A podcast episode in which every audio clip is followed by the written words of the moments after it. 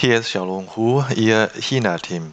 Sie können heute im Nachhinein die Panel-Diskussion Ihnen anhören, welche am 7. September in Taizang stattgefunden hat. Die Veranstaltung heißt IK Production, IT und OT, Backbone of Smart Manufacturing. Wir hatten in Taizang um die 70 Gäste und online auch nochmal weitere 50. Falls Sie dieses Event verpasst haben, freue ich mich, Ihnen diese Gelegenheit anzubieten und wenn Sie noch weitere Fragen haben, kommen Sie gerne direkt auf uns zu.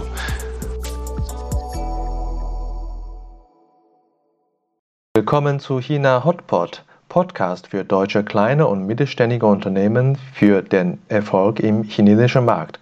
Mein Name ist Xiaolong Hu, Ihr Gastgeber.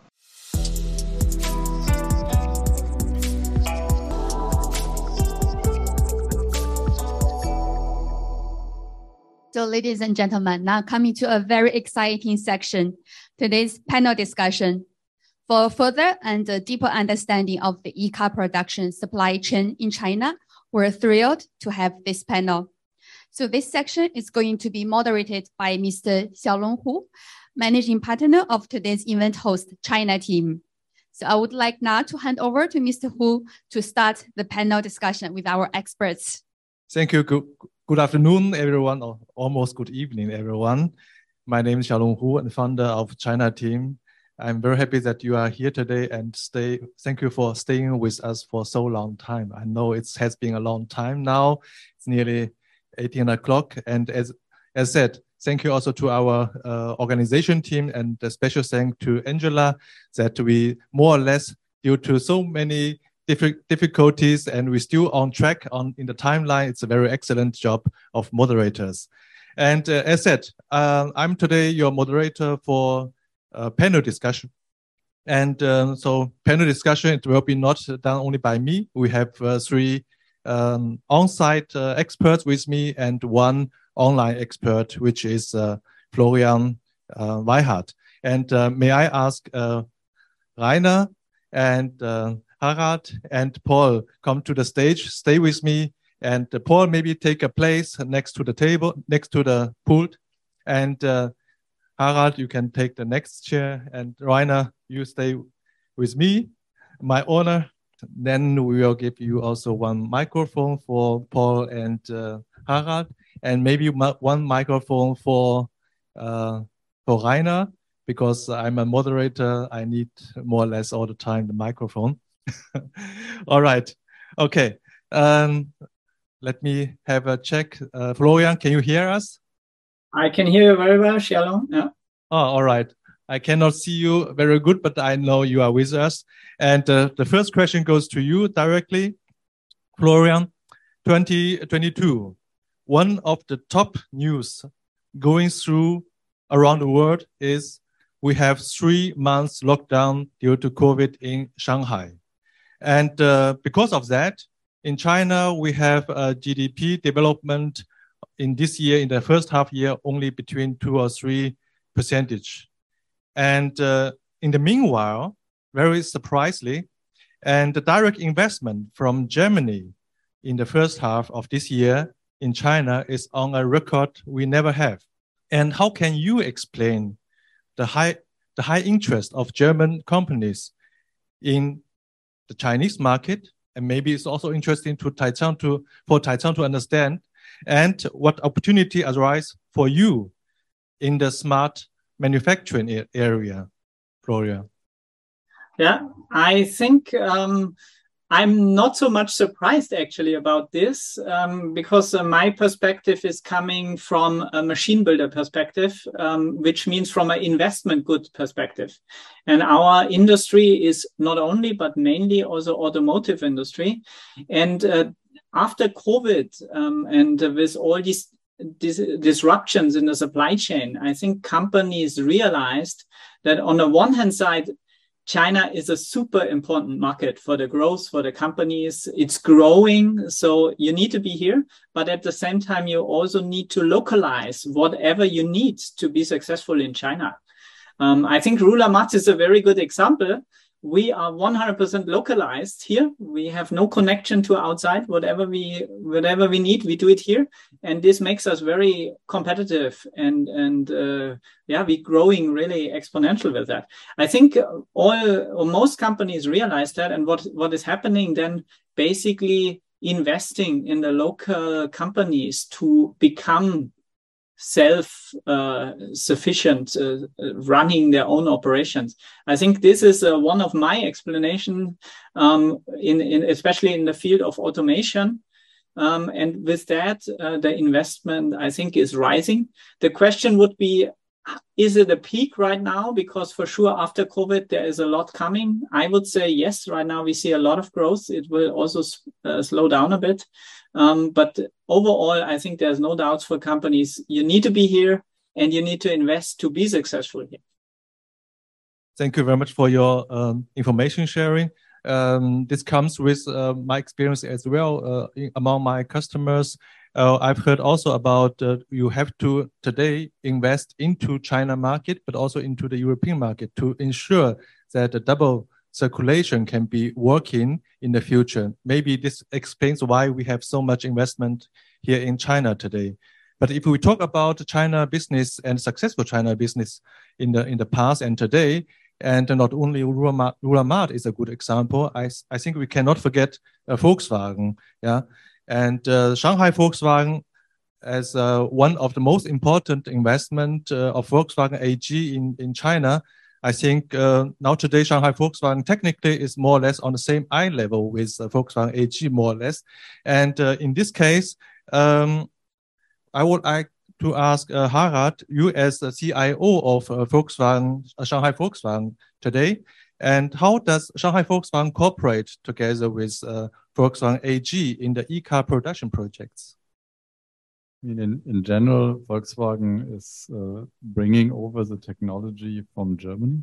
And the basic technology, I mean, uh, you all know that we are building platform based and module based our cars that was invented by Volkswagen in the past. And these platforms are getting carried over to China and then uh, localized over here is what you just talked about. That means this localization is then also an add-on development and also a quality insurance perspective. That means Volkswagen is carrying over its platforms, the MQB platform, the MEB platform, the electric platform, and then we are starting localizing, finding local partners that can create and uh, develop and produce the same kind of quality.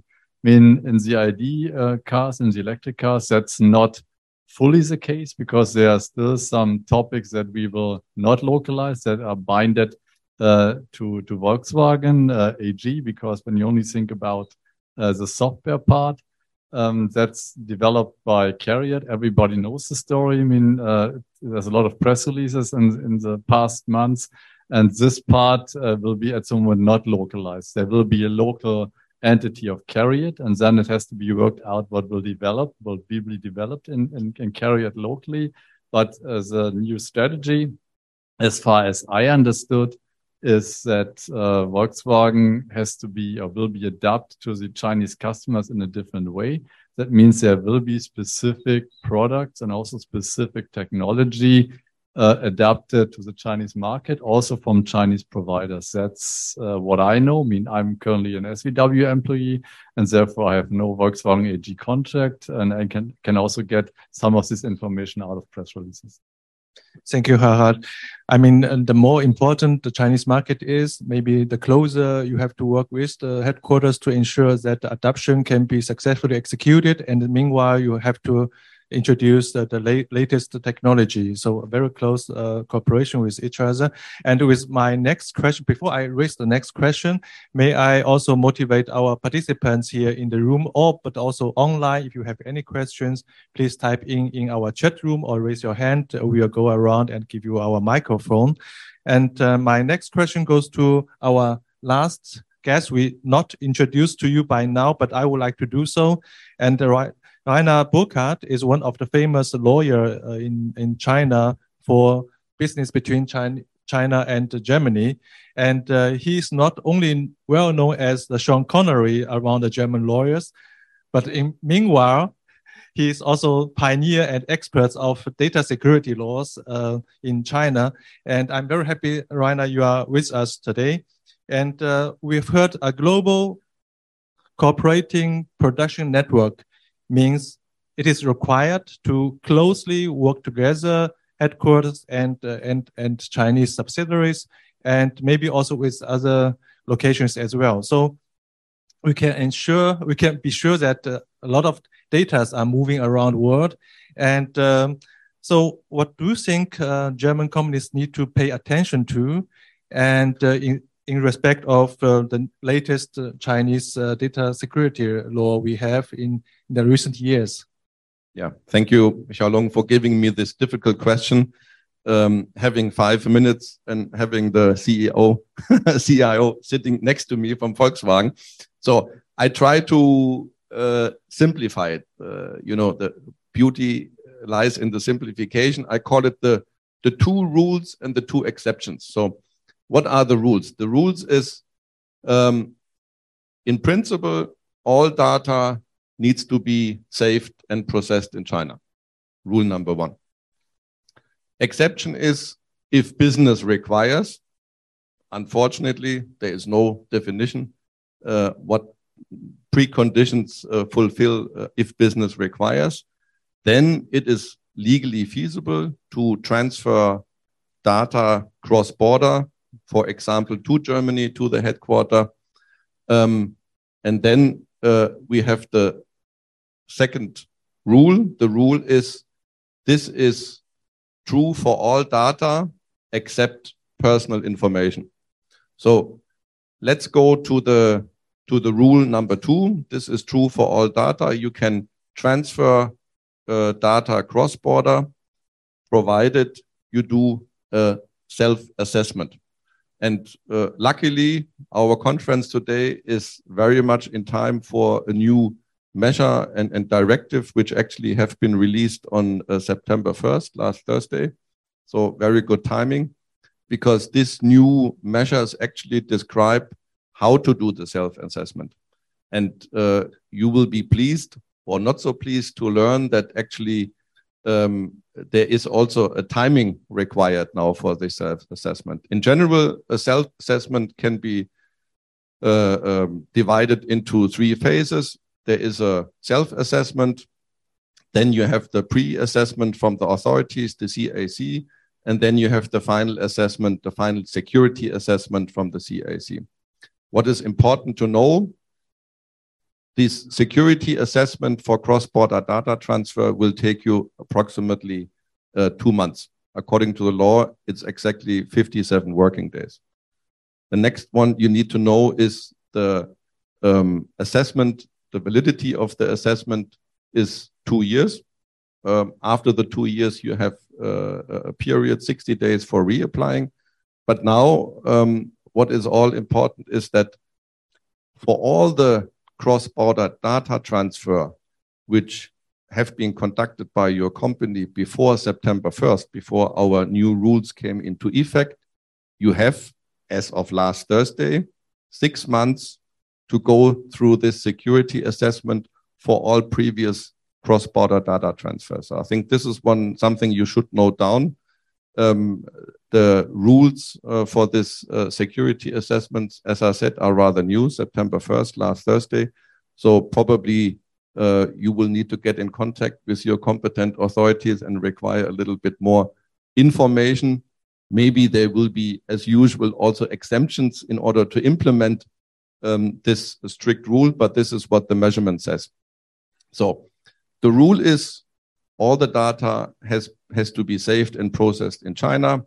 The first exemption is you can transfer it cross border if there is a business need and if you conduct this security assessment, as I just described in the three steps.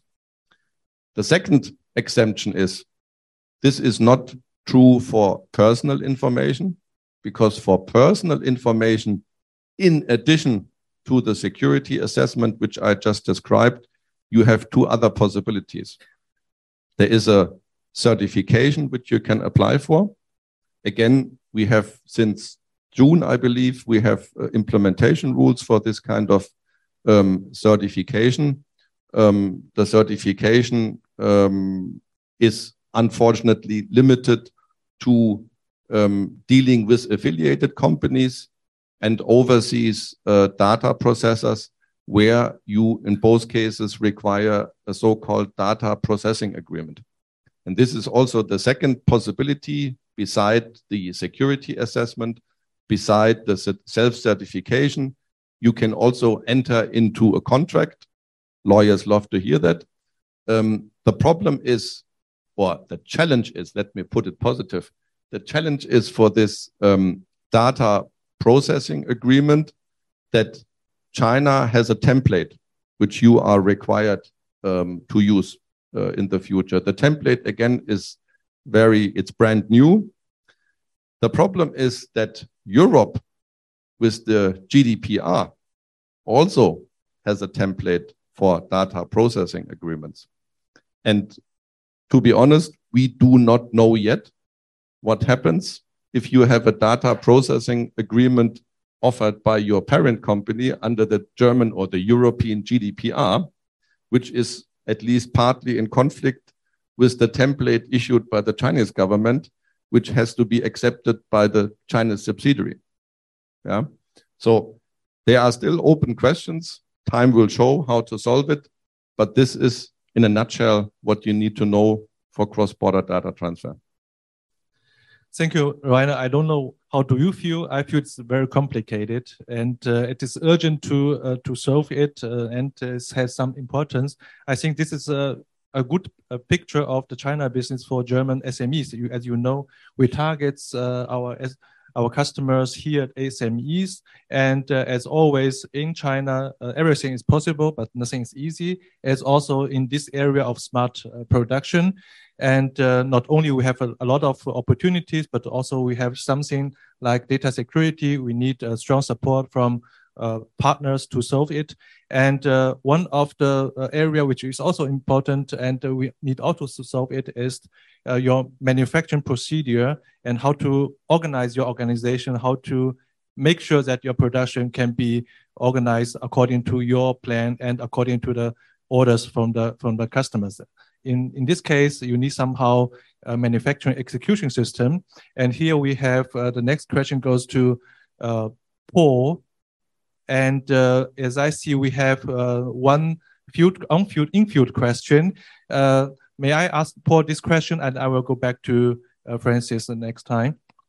And uh, Paul, I mean, you, you you've heard about uh, a lot of interest in the Chinese market, the highest investment, and uh, we, we, have Florian who reported of the extremely uh, growth of the business, and also Volkswagen reported uh, new projects, uh, Chery and other others as well. It comes with maybe also other investment in the in the third one, third tier, second tier, and first tier suppliers, and there's a perfect uh, precondition for you in the in, in this field to make a China business. But who exactly here is your customer? Are those uh, headquarters your customers and set up the requirements, technical requirements, or more or less the local organization, the subsidize, the subsidiaries uh, set up the requirements today? Thank you, Xiaolong. Thank you for your question.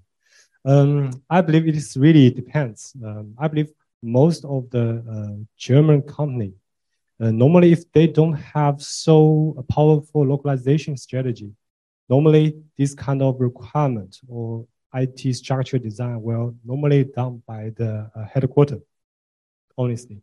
But I have seen that uh, we also have a lot of uh, very good localized German companies. They have even bigger um, business scope than in Germany, like uh, uh, Florian. I believe most of the requirements are defined by them local. Yeah. So this is depends. I believe um, the better they localized, um, they have bigger power in China. Thank you. All right, thank you for your answer. And uh, I will come back to you again with the second question, but we have one question uh, in the field. Yeah, Francis, please. Okay, thank you. I'm Francis. Uh, Harald, I have a question to you. Because the new energy market has changed so much in the automotive field And in the past, uh, we always get German technology is developed in Germany and then rolled out in China, right? But now we have the pressure from the Chinese uh, OEMs, right, to, to go into the market. And Volkswagen is trying to push in the, the, the Chinese, uh, the, the German brands, the German ID series in China.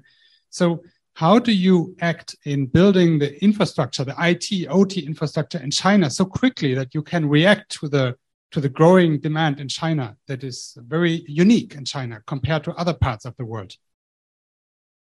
So how does it impact your job to make sure the uh, the shop floor works the way it should work in order to fulfill the demand of the market? That's uh, the question is really tricky because it's not only of because of IT and OT. I mean, OT is a simple way there because a production is production, and you you you you can adapt the production processes in a simple way because the machines that you're using in, in the plants, it doesn't matter where in the world, are normally the same for, for building a car or car type. Uh, the challenge is more in the core IT or in the back ends for the car uh, to communicate with. And that's, that's more challenging because we heard some data has to be localized. Therefore, some of the things has to be built in the countries and China is not unique.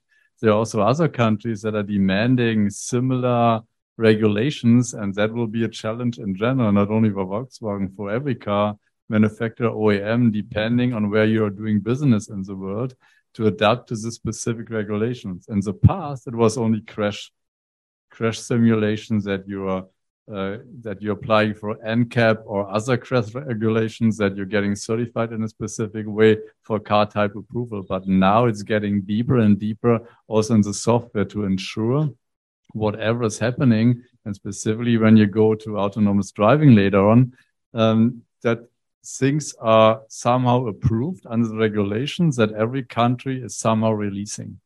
And that will be the challenge, not so much in car production. That I see personally as a more easy part compared on the uh, car engineering, uh, development, research and development, and also then the 15 years of operation of a car, the life cycle management. That will be much more the challenge. Only think about when your car have an accident. How can you prove as an OEM that the software that this car is using is a certified software? You remember the chip tuning discussions from the past that somebody somewhere developed a chip that you can buy on the free market and put in your car? Only think about these things will happen in the future in an autonomous driving scenario, how an OEM can protect against such scenarios. That will be the more interesting discussions that we will face. Um, I'm sure it's getting easier because you're getting away from these separate control units in, in the cars. You're more on a centralized compute level. Therefore, you can control things in a different way, much more easy. But uh, it's also then a different level of complexity. And since I'm not a car developer, I cannot go into that. Therefore, I can only answer your question on a more higher level and to give you some perceptions and ideas uh, what will be the future challenges. And these are only one or two that I named. There are many, many more. Thank you, Harald. We have another question goes to you from the online participants. Um, this question comes from Alexandra uh, and uh, addressed to, to Harald again. Hello, Alexandra. So Alexandra's uh, question goes uh, into the direction, what are the localized uh, local lo uh, innovation or local technologies which uh, Shanghai Volkswagen or other Volkswagen organization in China, China developed and which can be transferred to the European market. Do you have one uh, maybe example of, of those uh, technologies? I'm sorry that I can have no idea about what I can talk about in this case. Uh, thank you for the question, but I personally cannot answer that. Thank you for your answer. And uh, uh, it, it always said that no answer without my lawyer. Even with today a lawyer, we cannot answer this question. In in uh, today's conference, maybe Alexander, you can uh, get into contact with uh, with Harald with uh, uh, later on, and in a, in a, in the conversation afterwards, you may have a better answer with this question. Okay, and Paul, as mentioned, I have the second question to you. Maybe you can disclose a little bit uh, uh, the need of uh, or the demand on manufacturing execution systems in the um, e-car production uh, industry, especially the, the suppliers, the first tier, second tier suppliers. I think there's for sure, uh, like Volkswagen, we have a very uh, powerful IT structure and we have very competent IT management and maybe there's no need to introduce something new in the Chinese market. But for the suppliers and second tier and third tier suppliers, uh, there's still high need on introduction of MES systems to better organize the production. And can you disclose a little bit in which segments of the um, parts, or the, I mean the suppliers, uh, industries, uh, are the demand very high, and why?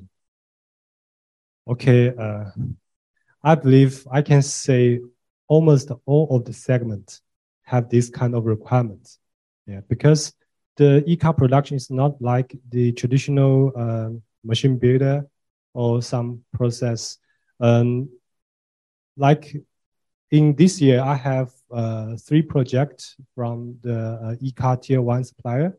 They are doing maybe some uh, uh car body or the uh, fin I just introduced. Uh, I believe most of them, they have a higher requirement of the data integration with the other systems to integrate with their production lines and record almost all of the inspection data and combined with the ID of the component. This is the very high requirement on the one piece flow. Yeah, so I believe I can say almost all the segments have very higher requirement on it, but some just some uh, our, our customer they just have very powerful internal IT team, so they already solve this by themselves. But some of them maybe were looking um, good suppliers outside. So I believe this is my opinion. Thank you. You are a lucky man. Everyone needs your software. It's uh, good news. All right, and uh, um, I have a prepared question for Harald here. So again, you are a very uh, highly demanded man here today. And Harald, uh, you have been working in China now with uh, Shanghai Volkswagen in your role for many years. And um, I mean, MES system is a part of the smart uh, factory or smart production um, technology. And uh, all those uh, innovative projects which is uh, which are executed no matter it's in Germany and in, in China, we will be facing a lot of challenges. Like sometimes today, we have also technology challenges. And uh, can you e explain what are the differences of those projects, IT projects or smart factory projects, which is implemented in, in Germany and which is imp implemented in, in China in terms of um, the definition of the requirements, in terms also of uh, the project management and the implementation? I mean, I, I, in my presentation, I talked about the industrial cloud approach from the Volkswagen Group. And since this industrial cloud approach is guided or is in a partnership agreement with AWS, I mean, partnership agreement means uh, AWS wants to create a product based on that. And Volkswagen and Siemens are uh, helping uh, to make this whole work that everybody is getting a good output out of this overall agreement that these companies cut together. Therefore, AWS, uh, most of you hopefully know, has a specific way in in pro product management, project management, and that's also what's getting now adapted from the other partners uh, in this whole industrial cloud agreement, and that is then also helping driving things forward. I mean, that's then also the major difference because we are based on Ali, we are based on MindSphere in, SAIC Volkswagen. Therefore, we are not following the same approach because it's not so easy to just read about uh, what how AWS is doing it and then doing it. You need it's like an agile approach. You need somehow a guidance, a framework, and you need learning and teaching to make these uh, things happen. Therefore, we in SVW are more following a, a structured agile approach or a waterfall approach to run the project with requirements engineering and then normal project management compared uh, how AWS is now partly teaching the OT environment or OT participants in the project of the industrial clouds. That's one of the major differentiator. Um, since we're using a different technology, I mean, we're using uh, Ali and MindSphere. I mean, MindSphere is part of the environment, as I explained from the Volkswagen Group industrial cloud uh, environment. But still, we cannot easily take a module that's got developed in, in Volkswagen, the Volkswagen Group, and take it over and implement it here because different uh, footprints, based different basic technology. Therefore, we can get an idea and then um, adapt the idea and implement that then also in on, on in, in our landscape. That that's doable. And if we can motivate, for example, uh, the other JVs in China to use the same technologies that we are using, then we can share in this environment because the basic infrastructure is again the same. But that's not finally decided because JVs are independent. That means our FAW, VW joint venture, uh, there's a possibility that they are choosing the same MindSphere technology that we choose, then there's a good capability to exchange something. Uh, with Anhui, since the majority JV from Volkswagen, I don't know. I think they will go more the industrial cloud way, but uh, that's not decided uh, because uh, they have their own decision trees and uh, decision parameters. We are partially independent, therefore we could make this decision adapted to the Chinese market. And I think the North will come up with the same approach or with a different vendor. I cannot tell you because they have not finally decided. They're in the POC process. And then let's see if they're going the same way like we are, then uh, we can share. And sharing also means buying and selling. We are independent companies and independent companies has to sell things to the other company. Like we have to buy things from Volkswagen, or when we want to share something with Volkswagen, they have to buy from us. You cannot just give it over and then it's for free. Then you have uh, compliance issues, uh, and that's a not a good situation nowadays to be into. Sure. Thank you for your insights. I think uh, I can realize, sense uh, the difficulties in doing some such decisions in within the Volkswagen organization in China due to many many uh, joint venture organization structures and so nothing is very easy uh, and uh, yeah so also uh, my compliment to to your job and um, may I turn to you Rainer into with my next question maybe you noticed that I haven't uh, 100% understood what you have explained to me in my last question and uh, maybe I'm the only one and uh, I hope so. okay, uh, maybe you can help me just for me. And uh, we have been talking about a lot uh, contents about uh, uh, smart factory uh, and smart production. for sure, we are talking about data. What kind of data are relevant in terms of secu data securities law? Can you take some examples so that at least me can understand can understand the requirements better. I will try hard. So actually, you should take care about all the data uh, your company is processing as a general rule. But for sure, today we are talking about industry. So when we talk about automotive, um, let's see what kind of definitions we have in the law. So first of all, uh, the laws talk the law talk about general data. Unfortunately, as we learned before, for business needs. Also, the term um, general data is not defined. So, if we look at the other data classifications, which include important data, which includes core data, which includes industry data, which includes, as I already mentioned, personal data, general data, you may define in a negative way. Everything which is not covered by the other data is general data. And for this general data, there is a lower threshold with regard to the so-called TOMS, the uh, technical and organizational measures. Every other data categories, as I just mentioned, um, there are special requirements. Let's start with the important data. There is a definition, but the problem is the definition is, let's say, very general and abstract. Um, important data is, for example, defined as relevant for national security or public interest. So the question is, which data is relevant for national security and public interest? Luckily, or depending on which side you are, not so luckily, um, the lawmaker has defined further uh, important data. And I think what is important for us here today is that most of the automotive data, including the data which is generated by the car in the car, is actually classified under measures as important data.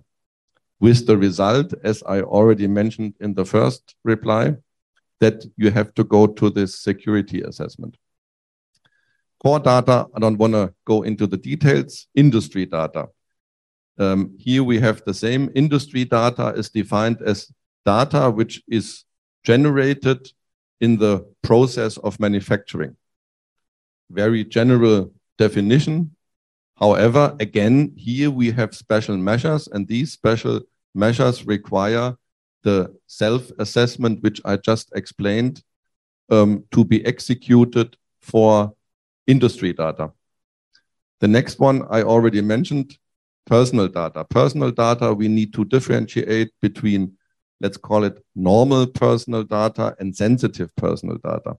Personal data is everything or data allowing to um, which identifies a human being or allows you to identify a human being. And um, like your name, your telephone number, uh, you can be identified by this kind of personal information. Um, then there is sensitive personal information, which includes your fingerprint, your iris, which means uh, your health uh, information, also financial information. And for the sensitive personal data, you have to uh, fulfill additional requirements. For the normal, for the general personal information or personal data, you have to fulfill the TOMS, as I already mentioned, the technical organizational measures. You have to have um, a, fallback plan for your IT system. You have to have IT measures. You have to have an internal um, uh, management uh, for the data management, etc., etc. And for this kind of sensitive personal information or personal data, you actually have to receive the consent from your customer, from the subject who owns the data. This is the reason why Harald, in order to identify the driver, the driver needs to click on this button to consent because the car is collecting sensitive personal data or personal information. Yeah. So this is actually uh, the the different categories, but most of the categories, as I explained before, are leading to the legal requirement of having this um, security assessment, um, depending or with some additional requirements, for example, for sensitive personal data. Okay, thank you, Rainer. I think I understood it better, but I think it's uh, um, much space and room for interpretation. And uh, I think it's good that uh, you share your personal data uh, with your LinkedIn uh, QR code so that we can be connected with you then afterwards. Um, at least I have no clue how to solve the difficulties if I have some data data security topics. And uh, um, now it's my turn to excuse for the extension of today's uh, event. I promise there's only one question here still. Oh, and then ah, Angela? I'm sorry? Yeah, it's only your question is, is allowed. Thank you. Uh, this is a general question to Mr. Reiner. Uh, I do export sales, which involves a lot of different countries. Um, and as you know, customers are usually in the dominating position. So whenever I have to sign a contract, some hairs uh, are gone. Uh, and usually they're really dominating with the clause, especially when um, this clause where they, uh, if there's any uh, distribution happens, which country should be, this should be resolved. Of course, Russia customers ask this to be resolved in Russia American customer ask this to be uh, resolved in American, but we would like this to be resolved in China. So from your uh, expert uh, point of view, how would you solve, I mean, get a, a, this agreed with the customer that you don't have a really um, not good position as the supplier? Thank you. How many hours do I have? As this is a not paid uh, consulting hours, I think you will not spend so much time. the, the lawyer's answers, uh, as always, start with it depends. Um, it, it depends a little bit on what you want to achieve uh, to make it short. Um, my recommendation to you is look into the bilateral or multilateral agreements between uh, China and the country where your customer sits and check whether the court and the court judgments in the other countries can be enforced in China. If it can't be enforced, I would say it's a good deal for you because then even if there is a breach of contract and your customer is suing you, which will never happen, I know, but just in case, um, they will not be able to enforce the uh, the judgment uh, against you here in the People's Republic of China. So um, having your own home jurisdiction, this is actually how you can summarize it. Having your own home jurisdiction in your contract is not always to your advantage. That's why it depends. Thank you, Mr. Reiner. This was very helpful. I feel more protected now. Most Thank welcome. You. Yeah, more safe. I learned a lot from you, Rainer. It depends. It's a good answer. all right. Uh, I have a last question. As I mentioned, uh, again, uh, Angela, I cannot uh, do so great um, job as a moderator like you. I cannot control the time like you. So, so good. And uh, my last question goes to uh, Florian because I have one aspect I need to touch upon, which I cannot forget, is we have been talking about China as the market for smart production solutions, smart technologies.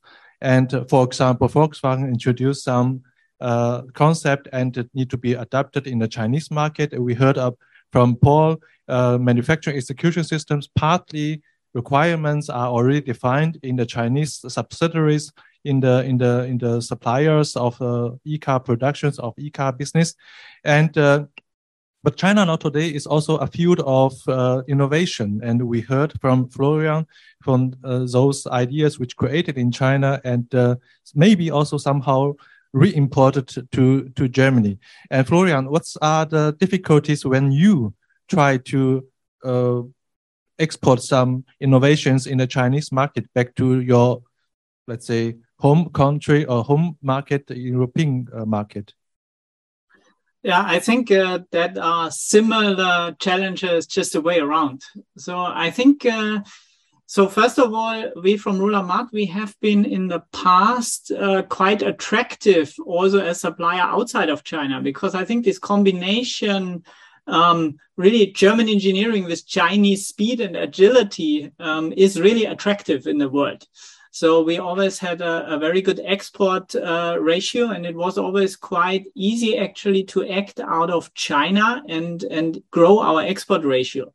Um, however, um, this is in since COVID for sure. This is uh, more challenging because uh, traveling is not that easy anymore, and also uh, yeah. Um, overall, there is a bit more consciousness to have a local supplier. So the same challenges, which uh, is uh, for German companies in China, we have the way around right now. So that definitely leads um, in the direction that we are doing more outside China. So we have recently also uh, started a location in Czech Republic, for example, where we can serve the European market so that we are a little bit more present locally also. Um, we also have a factory in India where we can do the Indian market.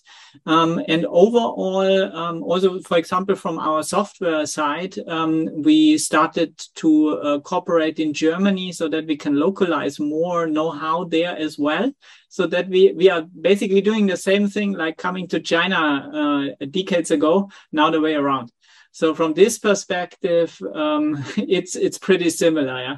Um, I, I, hope that after after all these uh, COVID restrictions, we can also start growing again. Actually, our export out of China, because as I said, I think this is a super competitive package and uh, was always very uh, uh well recognized by our customers. We have projects in Italy, in Mexico, in US, in Korea, Eastern Europe, so all over the world out of China. And uh, I think this is a very, very good uh, uh, mode also for the future.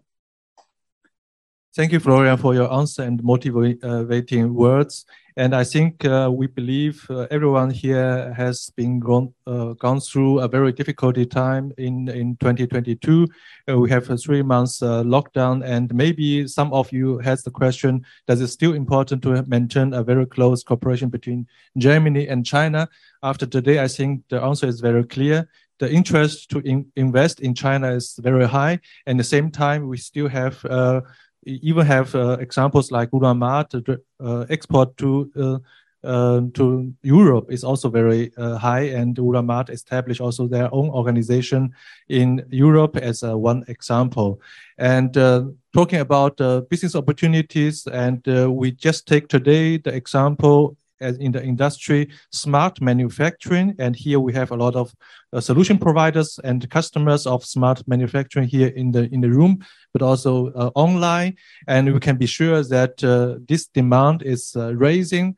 See Ruhlamat, see MES system like uh, industry informatic and other uh, providers as well. And at the same time, China is not only a market that you can introduce your existing products, existing existing solutions to the Chinese market and adapt on it. And we uh, also became a location in China as an export location for uh, for technologies. So this is uh, our core message today. And the e-production uh, in China from a leading market to a leading supplier market from my side, thank you very much for staying with us so long, even for the extra 15 minutes. And you are the real fighters of uh, smart manufacturing. And uh, a special thank to our guests and uh, to our experts and uh, online experts, but also experts here with me in the in the room. And thank you. Das war unsere heutige Episode. Ich bin Xiaolong Hu, Ihr China-Coach für Ihren Geschäftserfolg. Wenn Sie als deutsche KMU noch mehr über China wissen möchten, empfehle ich Ihnen unsere kostenlose englischsprachige Webinarserie China Webinar zu besuchen. Oder schreiben Sie gerne eine Mail an mich persönlich unter der Webseite china-team.de. Mit über 100 China-Experten können wir Ihnen gerne weiterhelfen. Bis nächstes Mal und 再见.